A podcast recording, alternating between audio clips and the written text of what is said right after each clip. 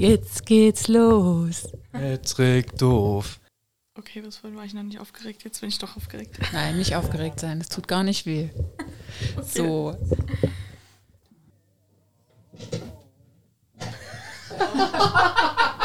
ich habe gerade eben noch gegessen.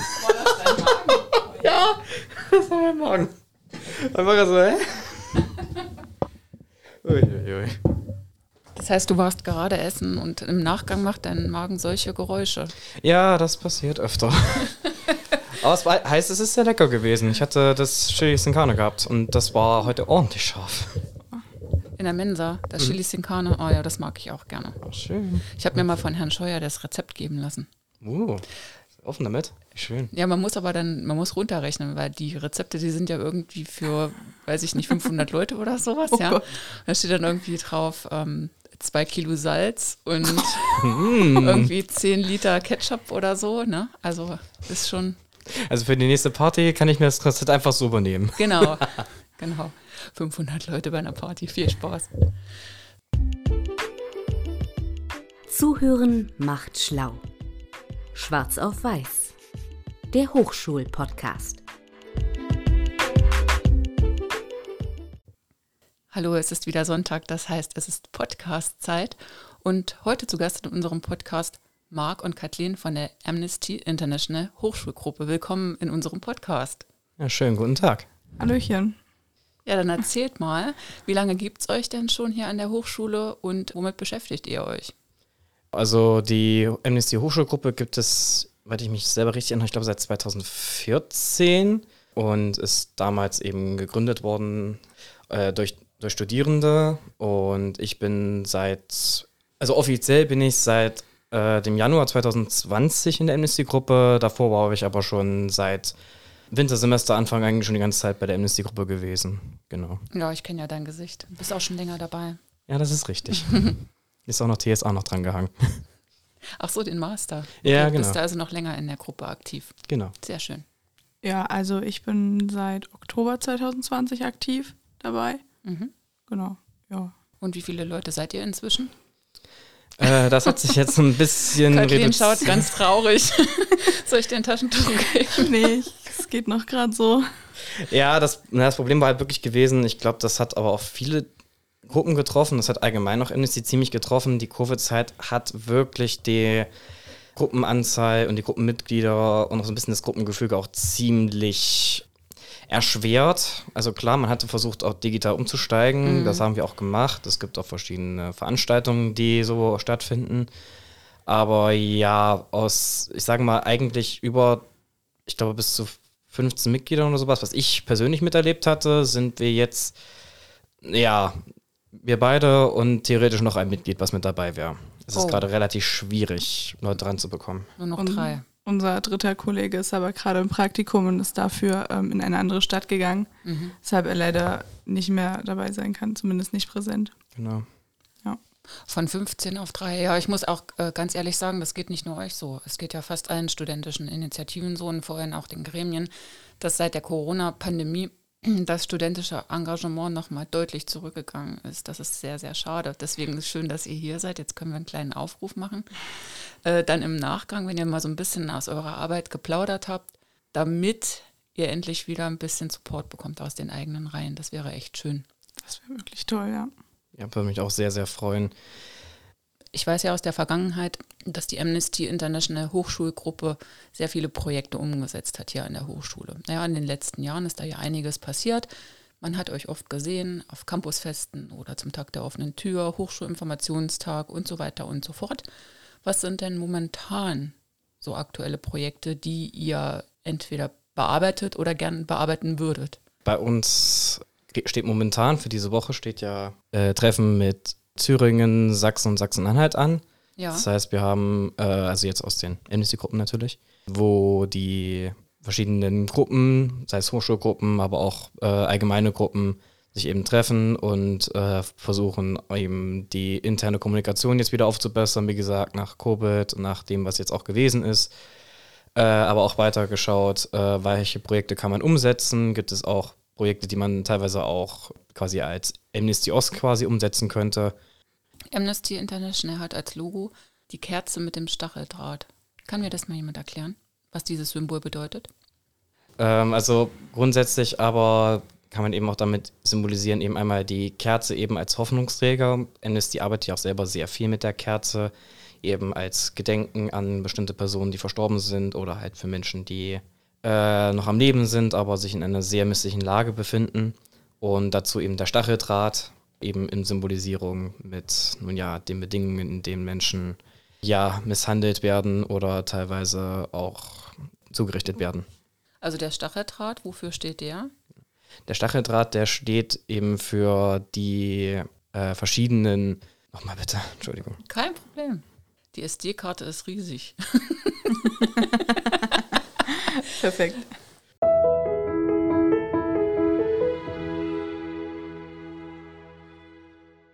Der Stacheldraht ist auch diesem, das Symbol für alles, was quasi den Menschen angetan wird, sei ja. es eben Folter, sei es äh, Misshandlung allgemein, äh, willkürliches Einsperren, mhm. bis hin halt aber auch zu, naja, auch Hinrichtungen teilweise. Ich finde es auch immer wieder erschreckend zu, denk zu bedenken, es haben über 190 Länder auf der Welt sich dafür unterschrieben, dass sie die Menschenrechte einhalten wollen. Das sind auch die äh, die sie jetzt auch noch versuchen einzuhalten. Das sind, glaube ich, jetzt reduziert 174. Auf jeden Fall, diese 174 Staaten haben sich der Aufgabe gegettet, dass jeder Mensch die Menschenrechte bekommt. 30 Artikel. Und ich sage mal so, man kann überall was finden. Klar, man kann auch in Deutschland tatsächlich was finden. Ich finde es immer wieder erschreckend zu, zu sehen, die, die wir schon überprüfen von den 174, was wir da teilweise alles finden und wem wir in den Urgent Actions und in den Petitionen und in all den Sachen, die wir nachlesen können durch die Researcher, was es da alles zu sehen gibt. Also es halten sich bei Weitem nicht alle 174 an das, was sie eigentlich beschlossen haben. Verstehe ich das richtig? Ich behaupte, dass sich kein einziges Land wirklich voll und ganz daran hält. Also wie Marc gerade schon erwähnt hat, nicht mal Deutschland ist völlig menschenrechtskonform, sage ich jetzt mal. Und eigentlich, wenn man hier lebt, denkt man ja, ja, uns geht es sehr gut und bei uns ist ja eigentlich alles in Ordnung, aber dem ist im Endeffekt auch nicht so. Also klar, natürlich gibt es Länder, die deutlich schlimmer gegen die Menschenrechte verstoßen. Gehen wir zum Beispiel mit Thema Racial Profiling, da hatten äh, unsere Vorfahren da auch zum Beispiel ein Projekt auch zu gehabt oder eine, eine Podiumsdiskussion hier ähm, wo es halt auch um das Thema ging, dass äh, zum Beispiel auch die Hautfarbe immer noch sehr viel aussagen kann. Auch Thema LGBTQIA gibt es auch trotzdem, auch wenn es sich jetzt in den letzten Jahren zum Glück schon gebessert hat, auf jeden Fall und auch gerade im Vergleich zu vielen anderen Ländern schon besser ist. Mhm. Aber auch da gibt es immer noch Sachen, die aufzuarbeiten sind. Auch das Thema Demonstrationsrecht auch teilweise Meinungsfreiheit ist eben auch in Deutschland zu kritisieren, in gewisser Hinsicht. Ihr trefft euch jetzt quasi in den nächsten Tagen mit anderen Amnesty International Hochschulgruppen und versucht quasi die Kräfte, die noch da sind, nach der Corona-Pandemie zu ballen und dann etwas Gemeinsames zu erschaffen. Weil ihr wahrscheinlich nicht in der Lage seid, also ihr seid ja jetzt quasi eine zwei eineinhalb Mann-Frau-Show. und ihr, ihr, habt einfach nicht die Manpower oder die Womanpower, um da jetzt einfach riesige Projekte ähm, umzusetzen, ja. Also ihr werdet euch jetzt, so wie ich das jetzt verstanden habe, werdet euch zusammentun und dann gemeinsam Projekte oder Kampagnen oder Initiativen starten. Gibt es denn da schon so einen ersten Plan, was ihr vorhabt? Ja, also wir treffen uns am Samstag, genau in der Uni Erfurt. Mhm. Und danach direkt ist auf jeden Fall eine Aktion in Erfurt geplant. Mhm ich meine auf dem Anger. Liege ich da richtig? Korrigiere mich, wenn ich falsch liege. Muss auch gerade überlegen, ob es der Anger war. Ich glaube, es war der Anger, weil vorher hatten wir es beim Fischmarkt gehabt. Ja. Ich glaube, diesmal ist es der genau. Anger. Da wollen wir eine kleine, ich sag mal, Mahnwache gestalten. Genau, mhm. es geht um das Thema Uiguren, ja. beziehungsweise nicht Uigurinnen an sich, sondern auch äh, jegliche Minderheiten, die in äh, China in den, in den Lagern untergekommen sind wo sie quasi in Anführungszeichen, muss ich sagen, umerzogen werden. Oh je. Genau. Kannst du da ein paar Hintergrundinfos geben? Das ist also eine Minderheit in China, die unterdrückt wird und die in Lagern gefangen gehalten wird. Ja, naja, also es geht primär darum, dass ihnen kulturelle Sachen aus ihrer eigenen Kultur einfach verboten werden. Das sind ganz einfache Sachen, auch schon wie Musik und Tanz zum Beispiel. Mhm. Schrift, die eigene Schrift und so, das wird ihnen alles verboten. Und sie sollen sich quasi anpassen sozusagen. Okay. Und ihr wollt dafür sensibilisieren und trefft euch und macht dann also quasi eine kleine Aktion. Genau. Und es geht halt eben nicht nur darum, nicht nur darum, um das Thema Kultur, also das ist auch ein sehr großer Bereich, weil es eben einige auch sagen, es ist auch ein Kulturgenozid in Bezug auf, wir verlieren das, was wir, was uns eigentlich ausmacht. Mhm. Wie gesagt, eben mit Musik, mit Tanz und Schrift, Sprache, mit allem Möglichen. Es geht aber unter anderem eben in diesen Lagern eben nicht nur darum, es gibt auch leider noch stärkere Verstöße, geht wirklich bis hin zu auch Folter auf psychischer, aber auch teilweise auf physischer Ebene. Da gibt es eine wunderbare Webseite, äh, xinjiang.amnesty.com war es, glaube ich. Da ist das auf Englisch, aber da ist das alles aufgearbeitet, was es damit auf sich hat, was dort für Bedingungen herrschen und was halt wirklich dort alles passiert.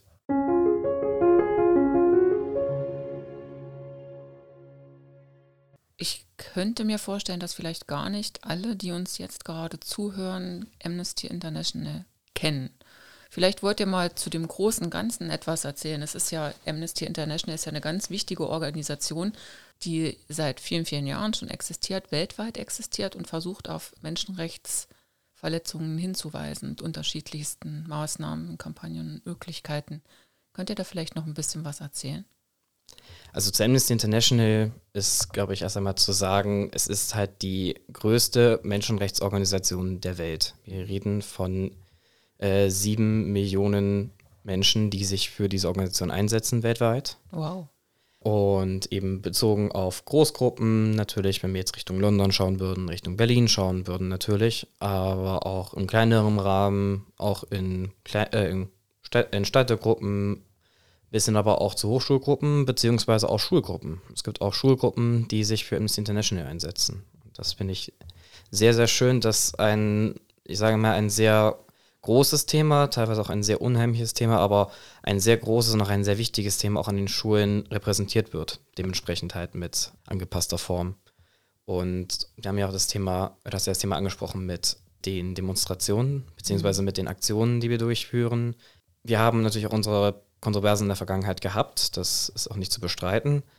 Was uns allerdings sehr wichtig ist, und da finde ich das immer wieder, immer wieder schön, wenn ich an Herr Beko denke, das ist der Leiter von äh, des Sekretariats in Deutschland, der auch gesagt hat, uns ist halt nicht wichtig, nur die Themen rüberzubringen, uns ist halt sehr wichtig, auch das so zu tun, dass wir das auch wirklich in einem Rahmen machen können, dass wir unsere, ja, dass wir wirklich unsere Botschaft herausbekommen und dass wir die Leute so erwischen, dass es für sie ankommt, aber es eben nicht zu viel triggert, beziehungsweise dass Menschen dabei verletzt werden. Das ist uns halt auch sehr, sehr wichtig. Was ist eure Botschaft? Unsere Botschaft ist, kurz zusammengefasst, die Menschenrechte wahrnehmen, dass die Menschen frei sein können, dass die Menschen die Möglichkeit haben, ihre Rechte wahrnehmen zu können, dass sie ihre Meinung kundtun dürfen, dass sie, äh, dass sie ihre Religion folgen können, dass sie aber auch sich selbst zeigen können und das ohne, ohne dabei Angst haben zu müssen, willkürlich inhaftiert zu werden oder sonstige, naja, Gewaltverbrechen angetan zu werden. Also eigentlich das Selbstverständlichste von der Welt, wenn man zumindest von unserer Position aus sprechen kann. Und für viele, viele Menschen auf dieser Welt ist es leider gar nicht selbstverständlich, dass sie ein freies Leben ohne Angst leben können. Das ist einfach, das ist traurig, das ist schade. Deswegen ist es gut, dass es solche Organisationen gibt wie die eure. Angenommen, jemand hört jetzt zu und denkt, ja, okay, das ist eine wichtige Sache, da würde ich mich gern engagieren. Wie kann derjenige oder diejenige Kontakt zu euch aufnehmen? Es gibt mehrere Wege. Einmal haben wir eine Hochschulmailadresse, mhm. amnesty.hs-nordhausen.de. Mhm. Trotz ein paar Schwierigkeiten haben wir jetzt auch wieder eine Instagram-Seite. Okay. Weil äh, wir hatten den eigentlich eine Langeweile gehabt und haben den auch betrieben, also wollten den betreiben. Dann war halt das Problem, wir hatten halt nicht sehr viel gehabt auch und mussten uns wieder reinfuchsen. Wollten aber gerade wieder anfangen, haben auch einen Post wieder gemacht und dann wurde der irgendwie Tage später dann gesperrt und dann irgendwann ist er dann auch komplett gelöscht worden. Warum auch immer. Weil wir haben auch nichts geteilt, was irgendwie verwerflich war. Das war ein Link für eine Umfrage, die wir gemacht hatten, äh, um halt ein bisschen zu erfahren, kennen uns die Leute in der Hochschule und naja, was quasi haben sie Verbesserungsvorschläge, wie wir sie vielleicht besser erreichen können. Na bravo, da haben wir doch ein schönes Paradebeispiel für Willkür. ja. Aber ich kann euch beruhigen, in letzter Zeit ist es häufiger vorgekommen, dass irgendwelche Instagram-Accounts einfach gelöscht oder gesperrt wurden. Wegen irgendwelcher unerklärlichen Geschichten, also Content, der völlig unkritisch war. Da müssen wir mal recherchieren, was da alles ist. Ich hoffe nicht, dass es irgendwas mit dem, Meta. Ja, ich hoffe, dass es nichts mit Meta zu tun hatte, beziehungsweise halt mit Facebook in Anführungszeichen. Da gab es ja, oh Gott, 2018 oder so war das, glaube ich, diesen Datenleck, wo er quasi irgendwie so, ich glaube, fast ein Viertel aller äh, Accounts quasi gehackt wurde und man dementsprechend die ganzen Mails alle hatte. Äh, ja. oh genau. Aber ich kann, ich kann euch beruhigen, ich habe kürzlich mal eine Online-Anzeige bei Meta erstellt, wollte mal so ein bisschen mit dem, mit dem Thema Klimakleber spielen und für, äh, ich glaube, für regenerative Energietechnik oder Umwelt- und Recyclingtechnik wollte ich mal so eine, eine Testanzeige machen, habe dann da irgendwie ein schönes Bild genommen von äh, jungen Leuten, die sich halt auf die Straße geklebt haben, also mit den Händen. Und äh, habe dann irgendwie drunter geschrieben, also eine Botschaft halt, ne, wenn du die Welt verändern willst oder so, brauchst du dich halt nicht nur auf die Straße zu kleben, kannst auch was machen und so. Studier doch bei uns einen Studiengang, mit dem du tatsächlich dann aktiv werden kannst und so. Also mit ein paar netten Botschaften und habe das dann halt auch veröffentlicht und hat mir da auch sofort einkassiert. Aber ich habe wenigstens, ich habe wenigstens eine Antwort bekommen. Also äh, erst wurde das automatisch bewertet und äh, automatisch aussortiert, weil man ja aber als, als Institution, die Werbeanzeigen schaltet, ja auch ein Kunde ist. Ne? Ein Kunde ist, Kunde ist ja so ein bisschen König wenigstens auch.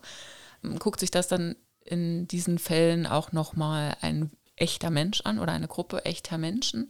Die haben dann auch irgendwie dafür plädiert, dass diese Anzeige nicht geschalten wird, weil sie gesellschaftspolitisch aktuelle, kontroverse Themen transportiert oder was auch immer.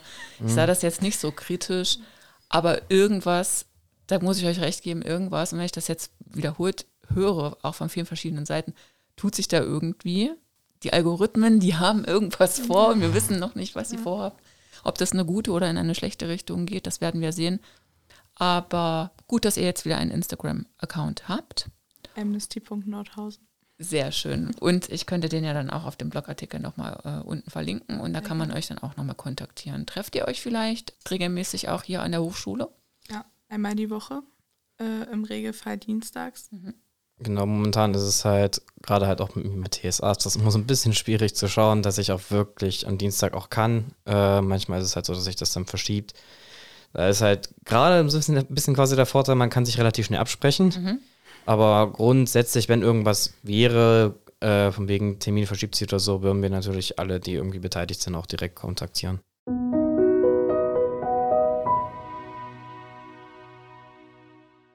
Marc, was hast du denn vorher studiert? Äh, ich hatte vorher Gesundheit und Sozialwesen studiert. Okay. Und selbst wenn du mit deinem Studium irgendwann hier fertig bist, mit deinem Masterabschluss dann quasi die Hochschule endgültig verlässt, du bleibst sicherlich bei Amnesty International, oder? Ich werde versuchen, soweit mir das möglich ist, das auch zu tun. Also Thema Hochschulgruppe wäre halt auch immer wieder so eine Sache. Da müsste man schauen, ob man es vielleicht doch zu einer allgemeinen Gruppe macht. Ich sag mal quasi Amnesty intern, dass die das halt wissen würden. Grundsätzlich aber natürlich, wenn ich jetzt aus welchen Gründen auch immer jetzt wegziehen würde oder weiter wegziehen würde, würde ich trotzdem schauen, irgendwie bei Amnesty zu schauen, weil ich habe das Umfeld relativ gerne und allgemein es ist ich finde es, ich finde es immer wieder spannend, mich trotzdem auch wenigstens mal kurz einzubelesen, was sind gerade die aktuellen Themen. Kathleen, was studierst du denn? Ich studiere auch Gesundheits- und Sozialwesen. Okay. Ich meine, wenn man Gesundheits- und Sozialwesen studiert oder zum Beispiel Sozialmanagement, hat man ja die besten Voraussetzungen, auch bei solchen Organisationen irgendwie beruflich tätig zu werden. Ähm, Oder ist das komplett ehrenamtlich?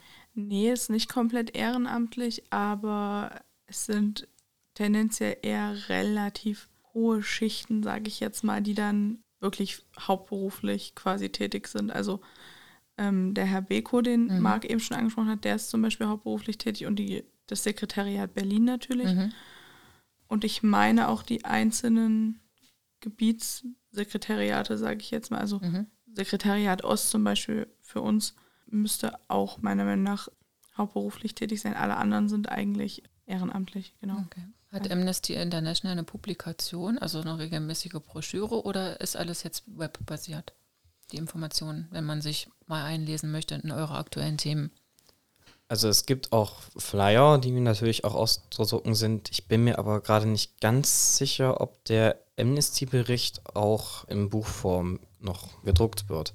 Ich weiß aber, der Amnesty-Bericht ist halt quasi einer der wichtigsten Berichte mhm. bei uns. Da geht es eben ja in den beschriebenen 174 Ländern, die wir haben, die untersucht werden, gibt es eben einmal im Jahr wirklich einen Bericht, wo mehr oder weniger kurz zusammengefasst auf mehreren hundert Seiten, kurz zusammengefasst, aber äh, beschrieben steht, wie es tatsächlich ist. Wie ist es gerade tatsächlich genau. in den Ländern? Wie gesagt, da gibt es eben über China, über die USA, über Venezuela, aber Brauchen auch bis hin zu Deutschland. Nicht alles aufzuzählen. Wir wissen ja, was los ist. Genau. Halt, auf, halt quasi in verschiedene Sektionen, in die verschiedenen Regionen der Welt wird das unterteilt und dann kann man eben nachschauen, was sind gerade die sagen wir, relevanten Menschenrechtsprobleme. Das mhm. geht halt nochmal über Einzelfälle dann natürlich hinaus. Du hast gesagt, es gibt so Researcher, ja, die sich dann wirklich damit beschäftigen, dann Analysen durchführen und das Ganze dann verschriftlichen. Genau, das sind Menschen, die vor Ort sind und vor Ort äh, quasi mehr oder weniger diese Sachen bestätigen.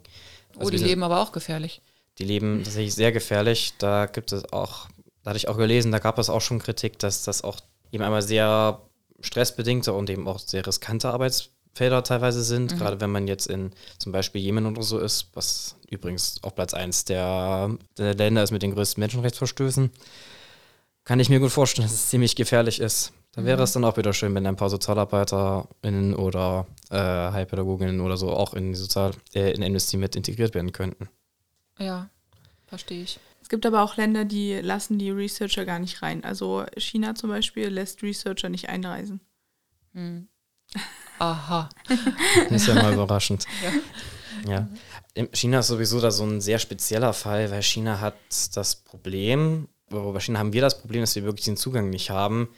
Das heißt, äh, einige Sachen, die wir haben, sind eben darauf basiert aus Quellen, die eben medial rauskommen, beziehungsweise auch Sachen, die wir quasi durch andere erzählt bekommen, wo wir halt aber nicht vor Ort sind.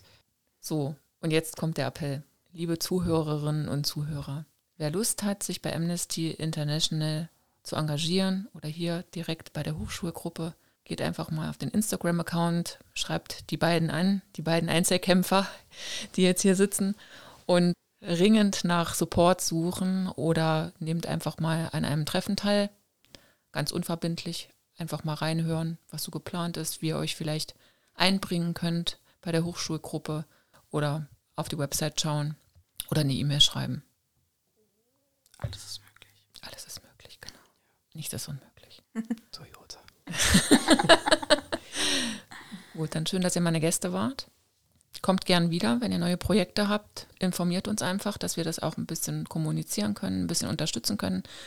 Und dann weiterhin viel Erfolg und vielen Dank für eure tolle Arbeit und euer Engagement. Das ist längst nicht mehr selbstverständlich. Vielen Dank für die Möglichkeit, dass wir hier sein durften. Sehr gerne. Dann macht's mal gut. Schönen Tag noch. Schönen Tag noch. Tschüss. Gleichfalls, danke.